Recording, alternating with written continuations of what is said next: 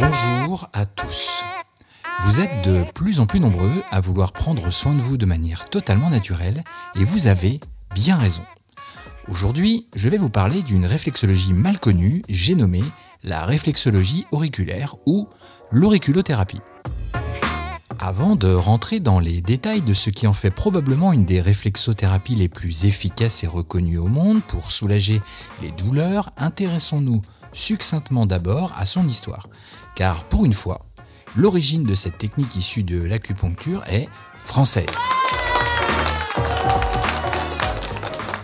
Et nous la devons au docteur Paul Nogier qui, à force d'expérimentation, proposa dès 1956 une première cartographie de l'oreille qui, pour faire simple, mettait en relation des points douloureux et les organes correspondants.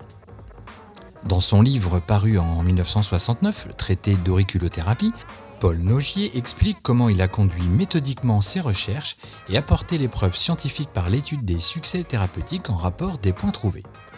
Mais c'est en 1975, après une longue collaboration avec René Bourdiol, chercheur en neuroanatomie, qu'il publia une nouvelle cartographie bien plus détaillée restée inchangée à ce jour. Ce volet historique est un peu rapide, j'en conviens, mais ce qu'il faut surtout retenir, c'est que cette découverte est pratiquée partout dans le monde et peut être très efficace.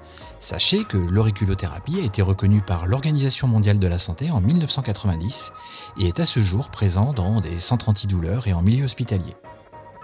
Avant de rentrer un peu plus dans son principe de fonctionnement, je voudrais aborder ici avec vous une différence notoire car vous l'aurez compris, l'utilisation d'aiguilles, qu'elles soient d'acupuncture, permanente, semi-permanente, est en France réservée aux professionnels de santé, globalement euh, les médecins donc.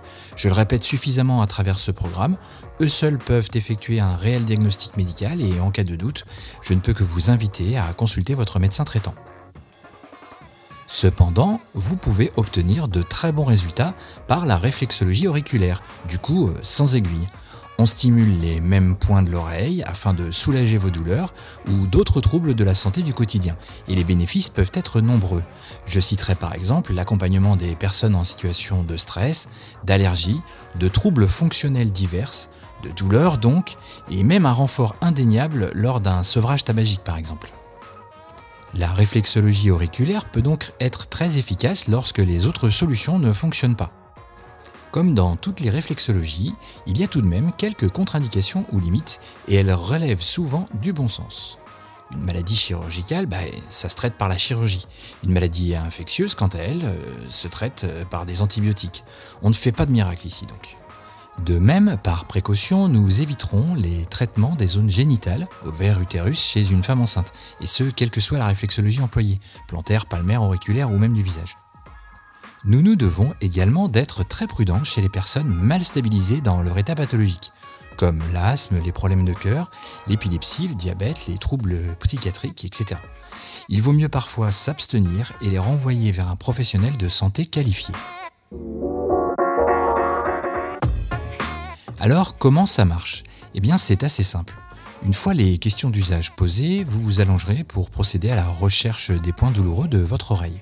Comme il y en a beaucoup, nous chercherons d'abord à identifier les points en relation directe avec vos douleurs afin de commencer leur localisation précise. Dans un second temps, nous tenterons de vérifier que d'autres organes ou zones réflexes ne sont pas en cause. Un point douloureux porte bien son nom. Ça fait mal et vous aurez probablement l'impression de ressentir comme une piqûre plus ou moins légère. Alors surtout, on respire, on se détend et on enchaîne avec une stimulation précise et régulée. En moyenne de 30 secondes à 2 minutes par point et bien souvent, la douleur ressentie avant la séance commence déjà à se faire oublier. Il est fréquent qu'une seconde séance soit utile et je vous conseille de la programmer à une semaine d'intervalle minimum. Dans la gestion de certains troubles chroniques, prenez une séance de réflexologie auriculaire par mois en complétement du traitement médical qui vous aura été prescrit par votre médecin. La réflexologie auriculaire peut être très efficace pour soulager vos douleurs et elle représente une aide précieuse pour les personnes cherchant à arrêter de fumer et plus globalement lutter contre les addictions. Mais soulager ne veut pas dire guérir et je ne peux une fois de plus que vous encourager à en parler rapidement avec votre médecin car il est important, vous l'aurez compris, d'identifier l'origine du trouble et lui seul peut effectuer un réel diagnostic médical ou vous prescrire un traitement adapté. J'espère que ces quelques indications vous donneront envie d'essayer la réflexologie auriculaire. La santé par l'oreille, euh, ça paraît bizarre et au début, euh, on n'a pas beaucoup envie d'y croire. Mais je vous assure qu'après une séance, on se rend vite compte de son efficacité. Si ce sujet vous a plu, n'hésitez pas à réagir en commentaire et à le partager autour de vous. Vous êtes quelques professionnels à m'envoyer des messages d'encouragement et je tenais particulièrement à vous remercier. Comme je vous le dis lors de nos échanges, il n'y a aucune prétention mal placée dans le travail que je réalise et j'essaye de contribuer à mon niveau à faire découvrir et à vulgariser la réflexologie. Alors à tous, merci. Allez, c'est fini pour aujourd'hui. C'était Gaël de la page Facebook Réflexologie Vendée. On se retrouve très vite et surtout, en attendant, prenez soin de vous.